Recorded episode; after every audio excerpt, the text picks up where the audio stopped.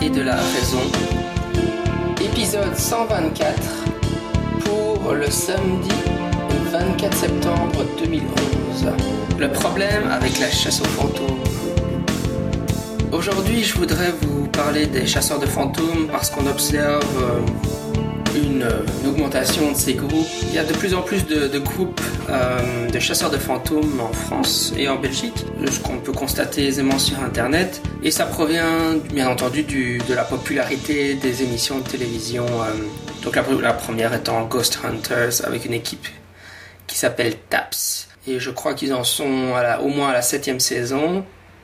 Et euh, après le succès de cette émission-là, de, nombreuses émissions euh, se sont mises à imiter euh, le modèle avec des fantômes, aussi avec des ovnis et euh, aussi avec des monstres, enfin des cryptides. Au niveau des épisodes précédents qu'on a un peu consacrés au, même sujet, il y a eu l'épisode 87 qui était une interview de Danny Plouffe à propos de l'émission Rencontre paranormale, donc sur une chaîne de TV québécoise. Bon là, la spécificité c'est que l'équipe d'enquêteurs de chasseurs de fantômes est menée par un médium et que celui-ci utilise euh, des mouvements de pour essayer de communiquer avec les esprits. Ici, je ne vais pas euh, critiquer euh, l'un ou l'autre groupe spécifiquement, mais simplement discuter des problèmes méthodologiques que pose la, la chasse aux fantômes telle qu'elle est pratiquée à l'heure actuelle. Pour ceux qui n'ont jamais vu l'émission Ghost Hunter ou une émission similaire, la méthodologie de base des chasseurs de fantômes consiste à faire, alors il y a différents vocabulaires, mais on va utiliser celui de lockdown, c'est-à-dire aller passer un moment de, une, euh, bon, généralement la nuit, dans le lieu hanté pour espérer euh, observer un phénomène paranormal. Alors la discussion que je vous propose aujourd'hui euh, se, se base principalement sur un chapitre de l'ouvrage de Benjamin Radford ou Ben Radford, qui est un sceptique américain. Donc son ouvrage s'intitule euh, Scientific Paranormal Investigation: How to Solve and Explain Mysteries.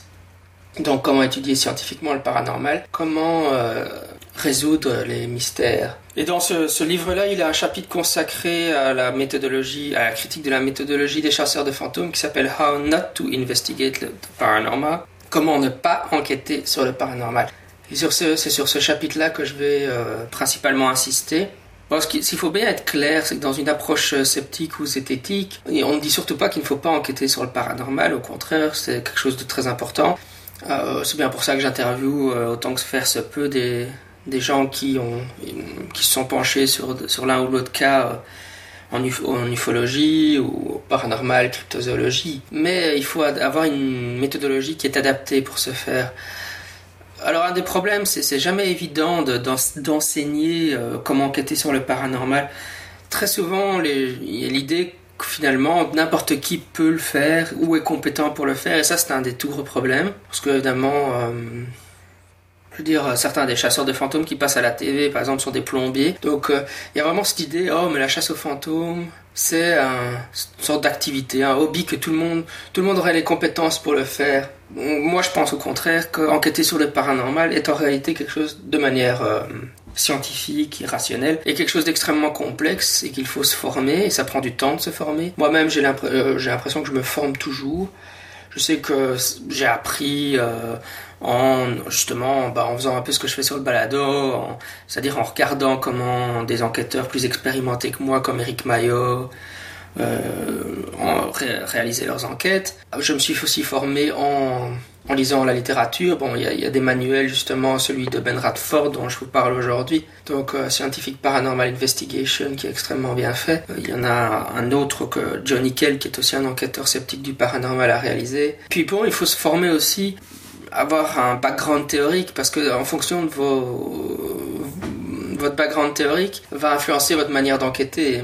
Alors bien sûr, euh, très souvent, les chasseurs de fantômes se disent euh, sceptiques, rationalistes, diététiques. Bon, il y, a- une question évidente de compétences euh, qui, joue. Je je, pense que pour les gens, pour les chasseurs de fantômes avec qui j'ai eu l'occasion d'un peu dialoguer sur le net, je pense qu'ils sont pleins de bonnes intentions et qui, se veulent scientifiques, qui se veulent rationnels, qui se veulent zététiques. Mais il faut encore comprendre les mots qu'on met derrière tout ça et, voir en pratique ça veut dire quoi? Mais enfin, pour, pour revenir à, l'exemple classique, TAPS, euh, Ghost Hunter, ils n'arrêtent pas de dire qu'ils qu'ils enquêtent scientifiquement sur le paranormal euh, dans la mission de Ghost Hunter, mais en, pratique, il n'y a rien de scientifique. C'est une sorte de vœu pieux. Euh. Est-ce que c'est par incompétence de leur part ou parce qu'ils s'en foutent C'est toujours difficile à dire, mais donc oui, voilà, tout ça pour dire non, moi je ne suis pas du tout contre enquêter sur les fantômes, enfin les cas de hantise, tout dépend comment on le fait. Euh, justement, donc euh, Benjamin Radford et John Nickel, qui sont un peu des références sur le sujet, enquêtent régulièrement sur des cas de hantise. Et au niveau de la pédagogie, euh, comment enseigner aux gens, comment enquêter de manière scientifique et rationnelle sur ces cas, Bon, on peut toujours expliquer euh, des, éléments théoriques, évidemment, c'est important, mais aussi euh, ça passe aussi nécessairement par des études de cas. Par exemple, dans son livre euh, Scientific Paranormal Investigation, après des passages plus théoriques, Benjamin Radford donne une série de chapitres qui sont toute une série de cas qu'il a étudiés, de maisons hantées, d'observations. Ah oui, je sais plus s'il y a des observations d'OVNI, peut-être un crop circle. En tout cas, ce que je suis sûr, c'est un une illusion de masse. Il y a un cas de cryptozoologue avec un monstre cryptozoologique avec un monstre des lacs. Euh, enfin donc il prend tous des cas sur lesquels il a enquêté lui-même. Où il y a un cas de poltergeist, euh, un fantôme qui apparaît sur une caméra. Et donc il raconte, il explique comment il a enquêté. finalement, c'est encore la meilleure manière d'apprendre, voir comment les enquêteurs expérimentés travail. Et de ce côté-là, ça vaut vraiment la peine d'écouter euh, le balado Monster Talk euh, en anglais, qui est un balado consacré à la cryptozoologie avec euh, Ben Radford, qui parle régulièrement de ses enquêtes, puisqu'il est quand même est quand même un peu spécialisé cryptozoologie. Hailey Steven, qui est une, sceptique britannique, elle a un, balado qui s'appelle The Ghost Field Guide, entièrement consacré justement à discuter des méthodologies des chasseurs de fantômes. M'attaquons maintenant euh, un peu plus concrètement après cette introduction à la question de la chasse aux fantômes. Donc comment ne pas enquêter sur le paranormal, comme dirait Ben Radford? Premier point qu'il aborde, c'est l'idée que toutes les méthodes pour euh, chasser les fantômes se valent. Qu'il n'y aurait pas de meilleure méthode que d'autres. Ben, ça veut dire aussi que certains groupes euh, de chasseurs de fantômes vont utiliser des médiums. On a déjà parlé avec Danny Plouffe de Mainville euh, qui, qui, fait donc des basculements de table, enfin qui est un médium pour euh, contacter les, les fantômes. Mais il y a d'autres méthodes. Bon, évidemment, avoir un, donc un, comme je viens de le dire, avoir un voyant avec vous qui va euh, vous, durant votre lockdown, donc quand vous allez visiter le lieu hanté. et puis après ça, il va avoir d'autres méthodes comme bon, utiliser un pendule, donc la radiesthésie, il va avoir des méthodes. Euh, bon, alors les méthodes les plus courantes, ça va être des. Donc les chasseurs de fantômes sont extrêmement technophiles. Hein, ils, utilisent énormément. Enfin, ils confondent souvent science avec technologie, donc ils utilisent des instruments en pensant que s'ils utilisent ça, ils font la démarche scientifique. Des détecteurs d'ondes électromagnétiques ou alors des, simplement des enregistreurs, des caméras, euh, des caméras pour détecter euh, les zones de chaleur, les zones de froid, etc. Par exemple, donc oui, euh, alors plus basiquement, l'idée qu'il faille aller sur le lieu qui est supposé être hanté, passer une nuit ou bon, une journée, ou passer du temps en espérant observer quelque chose, c'est aussi une méthode. Généralement, l'approche des chasseurs de fantômes est que il faut un peu tout essayer. Peut-être que ça vaudrait bien la peine d'essayer un voyant, peut-être que ça vaudrait bien la peine d'essayer euh, de la radiesthésie. Euh, ils, tentent un peu tout parce qu'ils ont il y a cette idée flottante que que toutes les méthodes se valent. Il y a aussi peut-être un, discours. Bon, certains chasseurs de fantômes clairement pensent que. Enfin, veulent faire œuvre scientifique, veulent faire de l'archi. En tout cas, prétendent vouloir faire avoir une démarche scientifique. Mais euh, il y a aussi cette idée que, le, en tout cas, chez certains, que le, la science n'est juste pas une démarche adaptée pour étudier le paranormal. Et là aussi, bon, il faut quand même euh, dire non, la, science n'est pas parfaite, mais c'est le meilleur outil adapté pour étudier euh, le paranormal. Et, euh, ce n'est pas parce qu'un phénomène est euh, inexpliqué euh, jusqu'à présent, et je dis bien inexpliqué et pas inexplicable. chaque fois que vous lisez dans, une, dans un magazine pro-paranormal un, phénomène inexplicable, bah, c'est inexplicable, de toute façon, on peut rien y faire. Quoi. Non, les phénomènes ne sont pas inexplicables, ils sont inexpliqués. Mais si un phénomène est inexpliqué, la méthode scientifique reste la meilleure méthode pour tenter, le meilleur outil qu'on a pour tenter de l'expliquer. Le deuxième point qu'il aborde, c'est euh, donc considérer les sentiments et impressions subjectives comme des preuves en faveur d'une rencontre avec les fantômes. Bon c'est encore toujours l'idée, à cette idée qu'il faut, faut faire un lockdown. Pourquoi est-ce qu'il faut faire un lockdown nécessairement? C'est ça un peu l'idée. Euh, moi personnellement, la manière dont je vois les choses, c'est que la chasse aux fantômes, c'est un peu un hobby. Euh, je veux dire, le but c'est un peu de se faire peur. Hein. Donc on va passer la nuit dans un endroit sombre et humide. et donc c'est un peu, on est quasiment. Moi j'ai envie de, de faire de la chasse aux fantômes, on, on pourrait faire du, du, grandeur nature, quoi, du jeu de rôle. Euh, il y a cette idée qu'il faut aller sur, faut aller sur place. Alors souvent, par exemple, enfin je dis pas que c'est inutile dans tous les cas d'aller sur place. Parfois, il faut, c'est utile d'aller sur place dans certains cas bien précis, mais euh, pas systématiquement. les chasseurs de fantômes vont quasiment aller euh, systématiquement sur un lieu. Alors justement pour passer un moment, alors ici on éteint la lumière comme le font souvent les chasseurs de fantômes. Évidemment, vous êtes, dans un vieux château vous éteignez les, les, lumières, euh, ça vous, ça va vous, bah, vous allez avoir un peu les chocottes quoi, hein, euh, rien d'étonnant là-dedans. Évidemment, tout ça n'est absolument pas une preuve euh, quelconque du fait que le lieu soit hanté. le sentiment de peur ou de, stress ou d'anxiété, c'est un sentiment subjectif. L'ambiance génère le, sentiment de peur, mais ça ne prouve strictement rien à propos d'un phénomène de hantise. Mais souvent, par exemple, si vous regardez Ghost Hunter, ils sont dans le noir, dans le, dans le lieu hanté, et puis ils sont là, t'as entendu ça, et puis ils se, mettent, à courir partout, ils poussent des cris. Euh. Enfin, ultimement, ces sentiments subjectifs sont jamais de l'anecdotique, et donc ça ne prouve rien. Et sans, donc, sans oublier la question de la suggestibilité dont on parle beaucoup, euh, si on pense, si on croit qu'on est dans un lieu hanté, on, notre cerveau va nous jouer des tours et on va avoir tendance à entendre ou à interpréter, en tout cas déjà basiquement à interpréter des choses prosaïques, le moindre bruit, le moindre son, euh, comme étant une manifestation du fantôme, alors qu'en réalité c'est bassement prosaïque. Et puis alors après, même, euh, ça peut aller plus loin, jusqu'à chez les gens très suggestionnables, hein, jusqu'à entendre des voix, etc., à voir des choses. Alors, euh, le troisième point que Ben Radford apporte, c'est échouer à considérer d'autres explications alternatives. Euh, parce que bon, les, les, chasseurs de fantômes, ce qu'ils font, c'est de la chasse, basiquement ce qu'on appelle en, scepticisme de la chasse aux anomalies.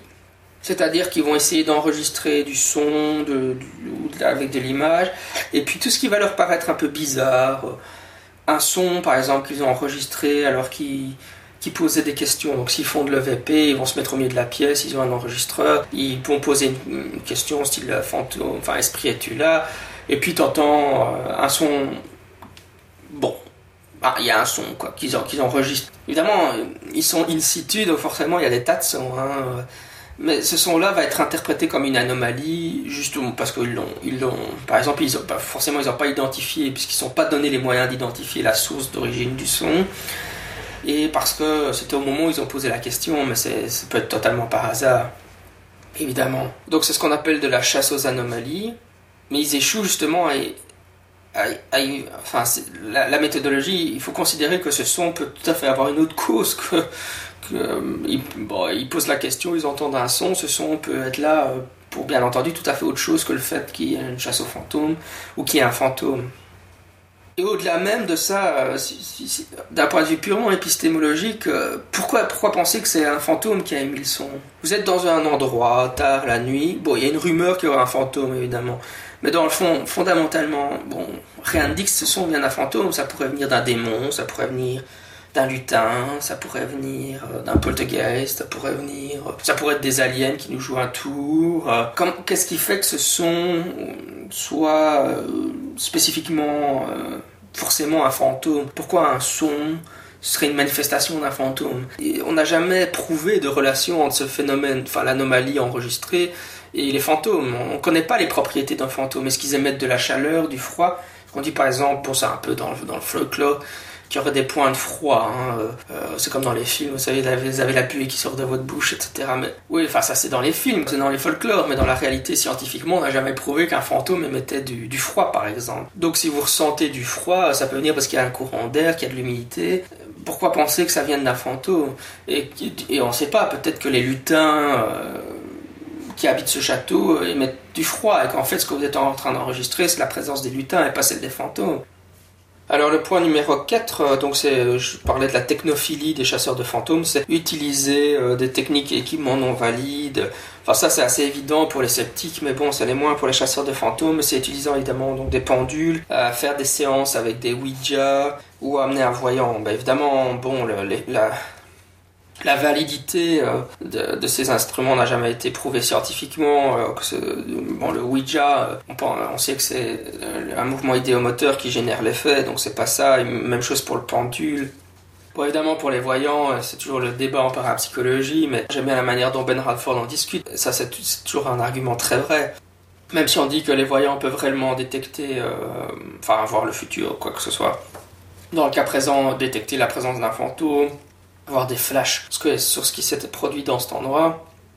On sait que, euh, je veux dire, même si on prend les, les expériences qui sont supposées prouver en parapsychologie la voyance, on sait que l'effet est extrêmement minime. Donc ça veut dire qu'en réalité, les voyants seront, auront tort la grande majorité du temps. Il y aura peut-être de temps en temps des hits, euh, des détections, enfin je veux dire des, informations valides, mais elles seront totalement noyées dans les informations non valides. Donc finalement, pourquoi utiliser un instrument dont on sait que la grande majorité du temps, il nous donnera une information incorrecte? Puis évidemment, le, voyant vous dit euh, Ah, je vois le fantôme euh, c'est une petite. Bon, évidemment, si vous allez dans un lieu hanté où vous savez ce que vous êtes supposé observer, par exemple, il y a une légende qui entoure cet endroit-là. Mettons une jeune, femme, qui est morte, qui s'est suicidée. Si, l'information est publique, voyant, il n'est pas plus bête qu'un autre, donc il ira voir sur Internet et il saura. il saura euh, ce qu'il ce doit vous raconter. D'ailleurs, il y a d'ailleurs une émission de TV très amusante à la BBC où euh, quelqu'un a créé carrément, donc il a pris un endroit où il n'y avait absolument aucune hantise, allégué, et il a inventé de toutes pièces une hantise dont il a créé un site web euh, où il racontait, il a créé tout un background du lieu de hantise, quel type de fantôme était supposé de voir, des faux témoignages, enfin il a créé tout un fond. Et puis il a invité trois, euh, trois voyants à venir voir s'ils détectaient la présence d'un fantôme. Et ils ont tous raconté, puisqu'il avait une, anecdote très élaborée sur son site, euh, que, le fantôme aurait été, mes souvenirs sont bons, renversé par une carriole. Et donc ils ont tous euh, senti la présence de chevaux, etc. Et puis jusqu'à voir le renversement de carriole. Alors qu'évidemment tous les, tous les renseignements avaient été mis sur le web trois jours avant l'enregistrement de l'émission, juste avant qu'on les invite. Et donc ça montrait que tous ces voyants avaient simplement googlisé euh, le nom de l'endroit qu'ils allaient visiter et qui ressortaient ce qu'ils avaient lu sur Internet. Mais si c'est pas dans ce cadre-là, ce qui se passe alors, c'est que vous-même, vous n'avez aucune idée du type de fantôme, bah, le voyant peut vous dire n'importe quoi. Il peut vous dire ah je, vois une petite fille ou je vois blablabla. Bah, qu'est-ce que vous allez faire avec ça? Comment vérifier? Parce que même si vous allez dans les dans les archives historiques, c'est peut-être pas enregistré qu'à un moment donné, une petite fille, enfin c'est très difficile, c'est pratiquement invérifiable. Hein. Donc au niveau des, maintenant des appareils technologiques, etc., il faut bien se rendre compte qu'établir la localisation d'un champ électromagnétique ou d'un point froid, un call spot en anglais, euh, n'a aucune valeur parce que ça n'explique rien. Ça, revient sur le point dont je discutais avant, mais euh, mettons que vous enregistrez un champ électromagnétique et alors euh, ça ne veut pas dire que le champ électromagnétique est la manifestation d'un fantôme. C'est comme, voilà, vous enregistrez un point de froid, voilà, il y a un endroit, dans l'endroit, vous êtes dans une maison hantée, il y a un endroit qui est plus froid que le reste de la bêtise. Ok, bon, ça, ça prouve quoi? Ça prouve qu'il y a un endroit plus froid, oui, mais il n'y a rien de de paranormal là-dedans. Hein. Je veux dire, c'est normal que vous puissiez détecter des champs électromagnétiques, c'est normal que vous puissiez détecter des endroits plus froids que d'autres. Euh, ça ne fait pas que ce soit euh, une manifestation euh, fantomatique. Ce qui est très important, c'est qu'il faut investiguer en fonction de ce que les témoins ont rapporté. Voilà, là, ça rejoint sur comment bien enquêter le paranormal. Donc, évidemment, ça dépend de ce que racontent les témoins, évidemment. C'est enquêter sur base de ce que le témoin dit. Quel type de manifestation il rapporte, etc c'est là que je vais juste rebondir sur l'idée que parfois c'est utile de faire un lockdown. Je veux dire, la plupart du temps, c'est franchement inutile de faire un lockdown. Il y a un endroit qui est tenté, un témoin rapporte avoir vu quelque chose, vous y allez, vous observez pas, vous observez rien. Qu'est-ce que ça a prouvé? Pas rien du tout. Ça veut dire, au moment où vous y étiez, le fantôme s'est pas manifesté. Ça prouve rien à propos de rien. Vous y allez, vous enregistrez des anomalies, euh, du champ électromagnétique, des points froids, un son bizarre, ça prouve toujours rien, parce que bon, en réalité, ces anomalies sont pas liées forcément à la présence d'un fantôme. Donc, euh, finalement, grosso modo, à part que vous êtes bien amusé à passer la nuit dans un château ou dans une maison, que vous êtes un peu effrayé vous-même, je vous dis, il faut faire une murder party hein, dans ce cas-là. Ça n'a, vous n'avez rien accompli. Je veux dire, n'avez pas. C'est bien pour ça que les Ghost Hunter, l'émission, ils en sont à la septième saison.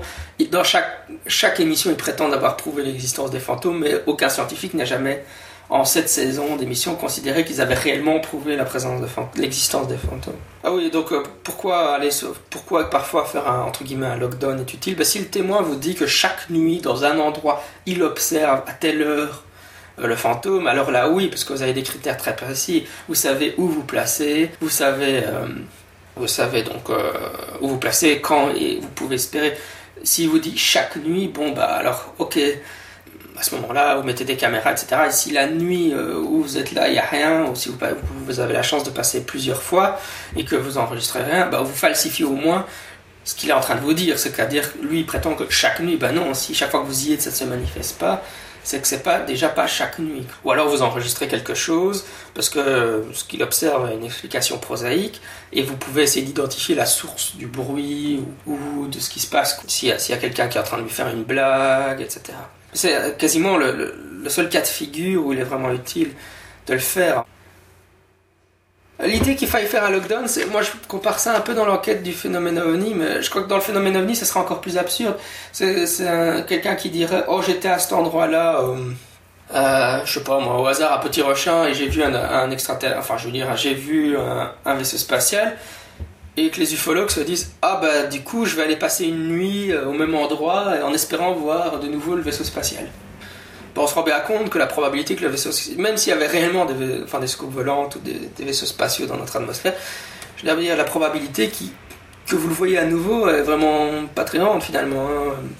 Ça, ça c'est le problème de l'inutilité des nuits d'observation en ufologie. Alors il faut vraiment mettre en place des dispositifs comme ça a été fait par Michel Monnery avec des observateurs partout dans, un peu partout en France. D'ailleurs on sait que ça n'a jamais donné vraiment de résultats très concluants, forcément. Mais euh, je veux dire, dans, le phénomène ovni, on se rend bien compte que retourner sur les lieux et essayer de voir s'il y avait un ovni qui revient, c'est franchement inutile. Mais dans le cas des chasseurs de fantômes aussi, on a cette idée que même si un témoin rapporte euh, avoir observé un fantôme à un endroit, pourquoi est-ce que ça se répéterait euh, pour les chasseurs de fantômes? Quelle est l'occurrence du phénomène? Est-ce que le fantôme apparaît toutes les nuits, une, fois par semaine, une fois tous les trois mois, une fois par siècle?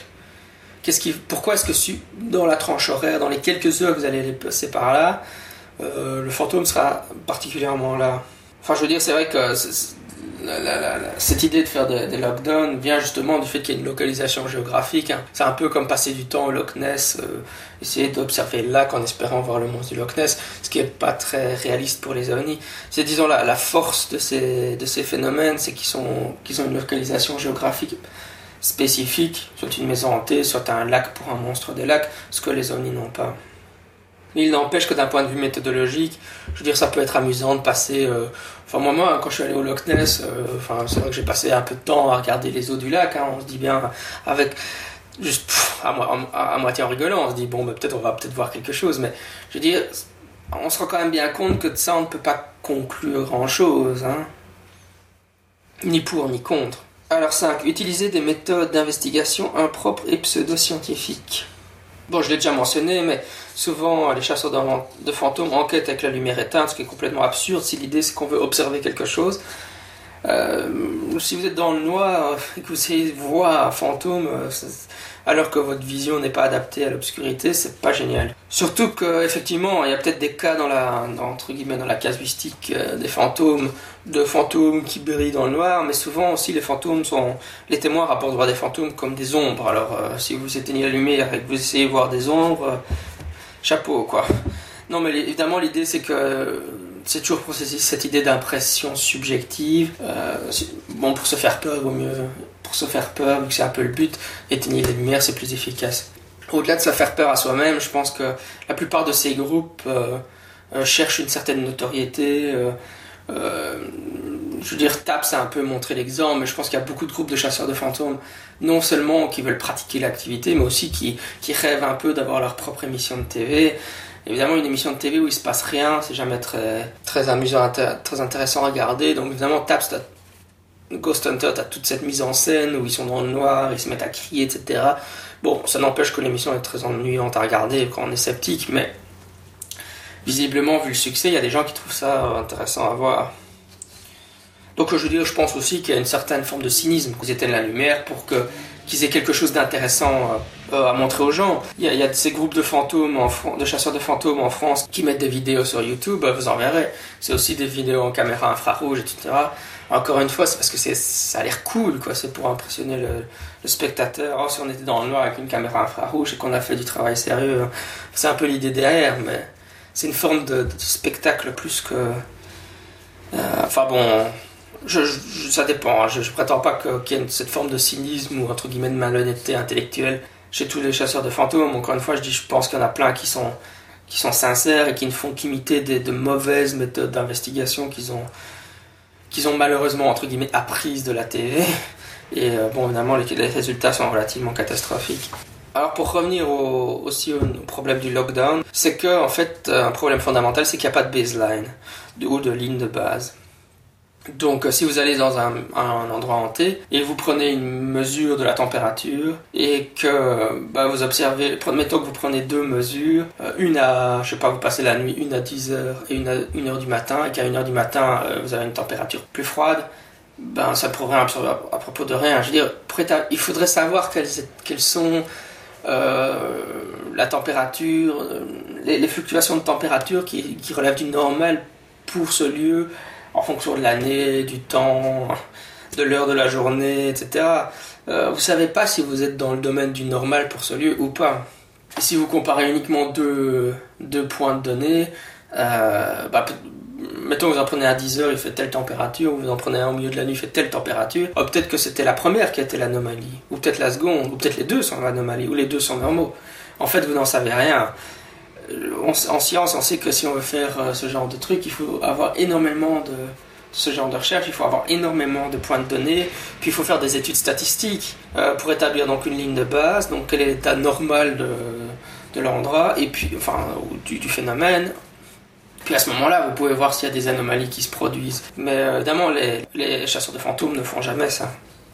Au niveau des techniques d'enregistrement, comme je le disais, le problème c'est qu'ils ne cherchent pas à localiser la source du son. Ils ont généralement un micro. Évidemment, un micro, ça ne permet pas de déterminer la source du son. Par contre, s'il y avait plusieurs micros, au moins trois, ils pourraient évidemment faire des triangulations euh, pour essayer de déterminer la source. Et une fois qu'on aurait déterminé la source, ça permettrait de savoir qu'est-ce qui a émis le son. Mais comme euh, ils enregistrent juste un son comme ça, bah, on ne sait rien en dire, quoi. Un des groupes avec qui euh, je, regarde un peu sur Internet, ils me disent oui mais on contrôle. Oui mais ça c'est ça qui est bien. Enfin moi je moi j'aime bien le mode contrôle. Hein, je veux dire quand je, je m'intéresse à la parapsychologie effectivement on parle toujours de comment on contrôle pour des, trucages d'illusionnistes, pour euh, pour de la lecture froide, ça quand on teste les médiums. Mais en fait contrôler c'est loin d'être facile. Hein, c'est toujours le problème. Est-ce qu'on arrive à contrôler? Finalement la vie des sceptiques c'est que c'est extrêmement difficile. Quoi. Quand on obtient des résultats positifs c'est parce qu'on a a échoué de contrôler. Contrôler pour du son. Bon allez je veux dire je comprends bien. Hein. C'est parce que bon ce groupe là j'aurais bien voulu qu'il définissent un peu exactement ce qu'ils veulent mettre derrière ce mot-là. Moi, j'ai une idée de ce que ça veut dire contrôle, mais qu'est-ce que eux mettent derrière ce mot? C'est facile de dire oui, mais on contrôle. On, on contrôle pourquoi? Enfin là, c'est là qu'il faudra avoir une description du protocole. Je veux dire par exemple, euh, bon, effectivement, TAPS, on sait qu'il y a des fois où ils ont enregistré euh, du, du, son, mais en réalité, il y avait un autre membre de l'équipe, parce qu'évidemment, TAPS, il y a l'équipe de chasseurs de fantômes, il y a aussi tous les caméramans et tout le bazar, quoi, hein, dans, la, dans, la, maison hantée. Hein. Du coup, euh, s'il y a euh, quelqu'un ailleurs dans la bâtisse qui est en train de parler, par exemple, bah, c'est ça qu'ils enregistrent, c'est pas le fantôme. Donc, une des, entre guillemets, un des contrôles dont je, que je pense qu'il y a ces groupes de chasseurs de fantômes qui ont du bon sens font, c'est qu'ils vérifient que tout le monde est au même endroit, qu'il n'y en a pas un qui se balade dans le reste de la maison. C'est assez basique, mais c'est vrai que même TAP, ça a été pris en flagrant délit de ce genre d'erreur. Euh, ben Radford lui-même raconte qu'il était sur, euh, sur le tournage de ce genre d'émission et ils ont détecté un, point de chaleur euh, qui savait pas expliquer, mais en réalité, euh, Ben Radford lui-même avait vu, euh, oui, donc avec une caméra infrarouge, il avait la forme d'un d'un être humain contre un pilier qui savait pas expliquer parce qu'ils n'avaient aucun souvenir mais en réalité Ben Radford avait observé que une, demi-heure avant un certain temps avant il y avait un des membres de l'équipe de tournage qui s'était appuyé sur ce pylône donc en fait la zone de chaleur c'était juste la chaleur résiduelle du gars quoi. Donc évidemment contrôlé pour ça Mais ultimement, même, même, si on évite ces erreurs grossières, l'astuce c'est que vous êtes in situ dans une maison hantée. Donc comment, comment savoir, comment contrôler pour pour tout ce qui peut émettre des sons dans cette pièce? Il faudrait pouvoir, il faudrait être dans un local où il n'y a absolument aucun son, et alors s'il y a un son qui se manifeste, enfin où le son est impossible, et alors si le son se manifeste, vous savez que c'est, enfin même pas, pour dire ah oui alors c'est un fantôme, qu'il y ait des sons étranges, bizarres, tout ce que vous voulez, des anomalies sonores dans, une vieille bâtisse, euh, ça n'a strictement rien d'étonnant. Donc euh, je dire, on contrôle pourquoi. Euh, je dirais rien, vous on, enregistre des sons bizarres, ok, je veux dire, ça n'a rien d'étonnant, enfin, comme je le dis toujours, c'est le contraire qui serait étonnant. Si je vais dans une vieille bâtisse, euh, dans la campagne par exemple, à moitié euh, déglinguée, et qu'il n'y a pas de son, ce serait vraiment bizarre. Une autre erreur de méthodologie, c'est se concentrer sur l'histoire de la bâtisse, euh, plutôt que sur les témoignages. Bah oui, parce qu'il se concentre surtout sur quand est-ce que la bâtisse a été construite, est-ce qu'il y a des gens qui qui, euh, qui sont morts, etc. Enfin, ils font beaucoup de travail. Bon, ça peut être intéressant, mais encore une fois, pour bien enquêter sur le paranormal, il faut se concentrer sur, euh, sur le témoignage. Si on dit euh, j'ai entendu tel son, bah, qu'est-ce qui pourrait émettre ce son dans la maison? C'est comme ça qu'on explique le phénomène. Euh, il faut se concentrer sur ce qui est rapporté par le témoin. Ça sert à rien de faire l'historique de la bâtisse et de voir si quelqu'un est mort dans la bâtisse, puisque dans toutes les bâtisses, il y a quelqu'un qui est mort à un moment donné. Hein. Depuis l'aube de l'humanité, si, si c'est pas un être humain, c'est un animal. Hein. Donc, euh, il y a quand même des cas où faire l'historique peut être intéressant. par exemple, il a, il a enquêté sur le cas d'un fantôme qui est lié à une pièce de théâtre quelqu'un qui serait mort durant une pièce de théâtre si mes souvenirs sont bons. Euh, et les gens rapportent voir cette personne. Il a fait l'enquête, il a, il a démontré historiquement que personne n'est jamais mort durant cette pièce de théâtre en, fouillant les archives des, des articles de journaux, etc. L'anecdote qui générait par suggestion les témoignages n'était pas authentique. Personne ne pouvait corroborer que cette mort s'était réellement produite de cette manière-là. Encore une fois, c'est une vieille maison hantée euh, dans la campagne, mais personne n'a jamais témoigné euh, avoir vu ou observé quelque chose d'étrange à cette maison. Euh, faire l'historique de la maison pour savoir quand elle a été construite, ça, ne sert strictement à rien. Point numéro 7, faire le donc stakeout, c'est un autre nom, ou le lockdown. C'est un mélodrame en fait, hein, c'est une sorte de jeu de rôle qu'on fait, mais qui a, qui a 100% d'échecs comme résultat. On a il y a des tas de groupes de chasseurs de fantômes dans le monde qui, utilisent cette méthodologie, ça n'a jamais abouti à rien d'un point de vue scientifique. Finalement, euh, Ben Radford nous dit que c'est une expérience scientifique mais sans la science.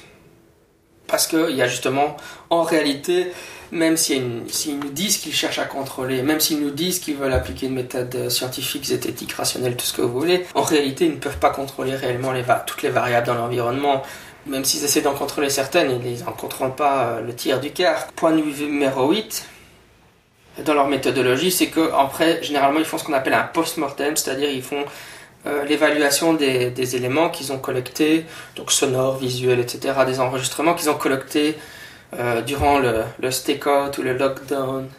Ben là, comme dit, ça c'est une expression en anglais, on dit garbage in, garbage out. Si les méthodologies qu'on a utilisées ne sont pas valides, au moment où on analyse les résultats, on n'obtient rien de très intéressant. Forcément. Vu que la méthodologie du lockdown est particulièrement foireuse, lorsqu'on analyse les résultats, ben, je veux les, résultats seront foireux.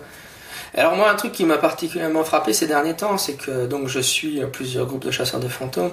ils aiment bien faire un peu mousser leurs fans. Donc ce qu'ils font, c'est qu'ils postent, euh, ils postent des photos, des enregistrements audio, mais on n'a aucun renseignement. Il demande euh, voilà, photo prise lors du, lors du lockdown de blablabla, à telle date. Et c'est tout, quoi. Ou enregistrement, en fait. Et alors, il nous demande qu'est-ce que vous en pensez? par exemple, il y avait une photo qui ressemblait. Euh, enfin, moi, je la vois, je me dis, ok, c'est une pareidolie. Donc, une illusion d'optique. Euh, parce que notre cerveau a tendance à voir des formes ou des visages. ils ne mettent pas de, de renseignements, mais par exemple, si c'est une pareidolie. pour cette photo, Déjà, c'était une forme qui apparaissait derrière, une porte vitrée, je pense. Mes souvenirs sont bons. Je sais pas, moi, proposer plusieurs. Enfin, ça me paraît évident, mais plusieurs clichés euh, sous divers angles me paraît euh, déjà euh, quelque chose d'intéressant à faire. Parce qu'une pareille de lit, il faut, que, il faut que vous soyez bien orienté. ouvrez la porte vitrée, peut-être, ce serait une bonne idée. voir si s'il y a une tache d'humidité derrière, ou s'il y a quelque chose qui projette une ombre à cause de l'éclairage, ça me paraît une bonne idée. Et aussi, une pareidolie, ça bouge pas, c'est statique. Euh, donc, euh, prendre plusieurs photos euh, depuis le moment de vue à, plusieurs moments, bah, si c'est immobile, c'est qu'on est bien devant une, ombre projetée par un objet ou une tache d'humidité ou quelque chose dans ce style-là. Mais avec une photo, évidemment, enfin bon, moi je la vois, j'ai tout de suite dit, et Danny Plouf a aussi commenté, il a tout de suite dit pareidolie. Mais ça paraît assez évident. Mais enfin, je veux dire, c'est la démarche, pourquoi poster ça sans aucun élément de contexte et demander aux gens leur avis? Il y avait déjà plusieurs gens qui commentaient dans le sens paranormal. Moi, je suis désolé, mais je veux dire, euh, donner des éléments de contexte, quoi. Un autre groupe avait aussi posté euh, du son, mais oui, mais là, c'est la même chose euh, où, a été enregistré son, euh, euh, dans quel type de pièce, est-ce qu'il peut avoir de l'écho, etc.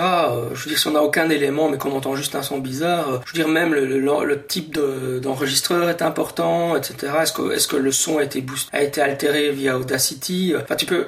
Il demande qu'est-ce que vous en pensez, oui, mais s'il n'y a pas d'élément de contexte, on peut pas en penser grand-chose. Je veux dire, c'est bien pour ça que les ufologues, ils font des rapports, les rapports d'enquête, c'est pas folichon à lire, hein, si vous lisez, je sais pas moi, le le dernier bouquin là, de Patrice Serret, ou euh, dire quand ils font des rapports d'enquête, c'est complet, quoi. Il y a plein d'informations. Non, mais et bon, c'est technique à lire, c'est pas, c'est pas du grand spectacle, hein, c'est pas, c'est pas vendeur non plus, hein, on va pas avoir un fan club généralement en faisant ça, hein, c'est pour, c'est pour les gens qui sont vraiment intéressés par le sujet, mais je veux dire, si on a beaucoup d'informations sur un cas, alors on peut, on peut y réfléchir et essayer de voir ce qui, ce qui est émis, enfin, je veux dire, euh, quel était le stimulé à l'origine de l'observation d'OVNI, mais enfin, en cas de chasseur de fantômes, est-ce qu'on est devant une pareille de lit, qu'est-ce qui a pu émettre les sons, etc.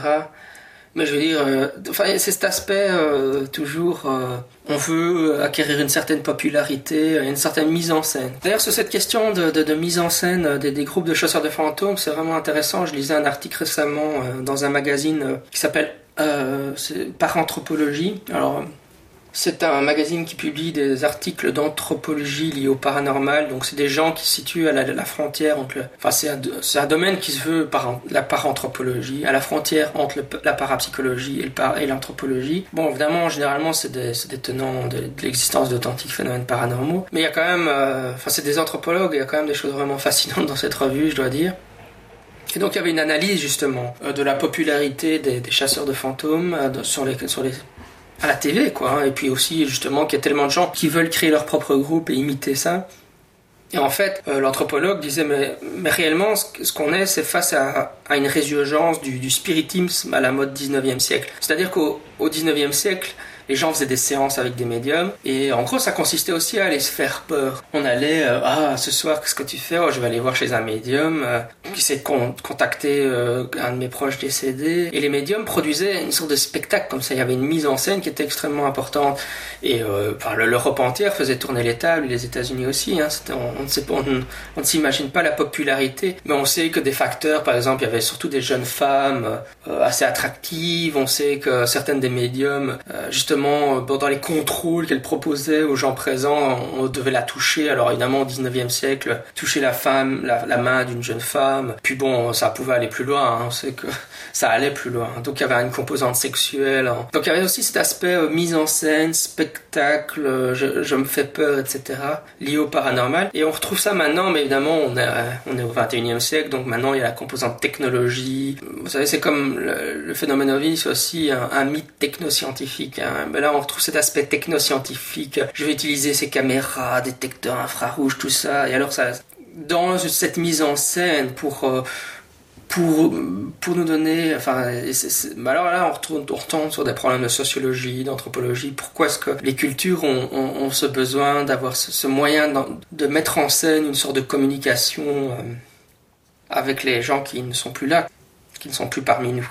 Problème, c'est l'anomalie hunting, hein, donc chercher les anomalies, ce qui est vraiment l'activité principale des chasseurs de fantômes, c'est un gros problème d'un point de vue scientifique. Les chasseurs de fantômes font pas du test d'hypothèse, ils, font de la recherche d'anomalies. Ils vont, ils vont mettre des tas d'enregistreurs, d'enregistreurs, caméras, blablabla, un peu partout, et puis la moindre chose, le moindre son, la moindre lumière, la moindre variation de température, la présence d'un champ électromagnétique, etc. Tout ça est interprété comme, euh, comme étant des anomalies et alors on nous dit ah oui mais ça, ça supporte l'hypothèse qu'il y aurait un fantôme ben non en fait euh, je veux dire ça c'est je veux dire de toute façon d'une anomalie au mieux on ne peut jamais rien conclure de toute manière hein.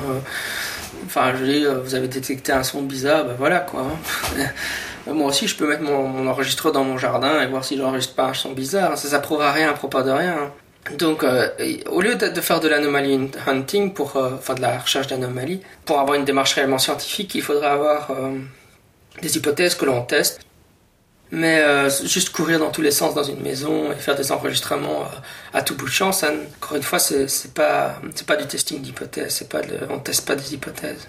Voilà, j'ai un peu brossé à grands traits tous les problèmes liés à la chasse aux fantômes, enfin il y a aussi le manque d'esprit critique, Enfin, j'ai écrit un, billet sur mon blog à propos des applications qu'on trouve maintenant dans iTunes, de, de radars pour détecter les fantômes. Enfin, on, se dit euh, que la plupart des gens seront assez malins pour se rendre compte que c'est de la blague et que ces, radars détecteurs de fantômes sur, iPhone, enfin disponibles dans l'iTunes Store, euh, ne détectent absolument rien. Enfin, moi, je l'ai fait pour m'amuser dans ma maison.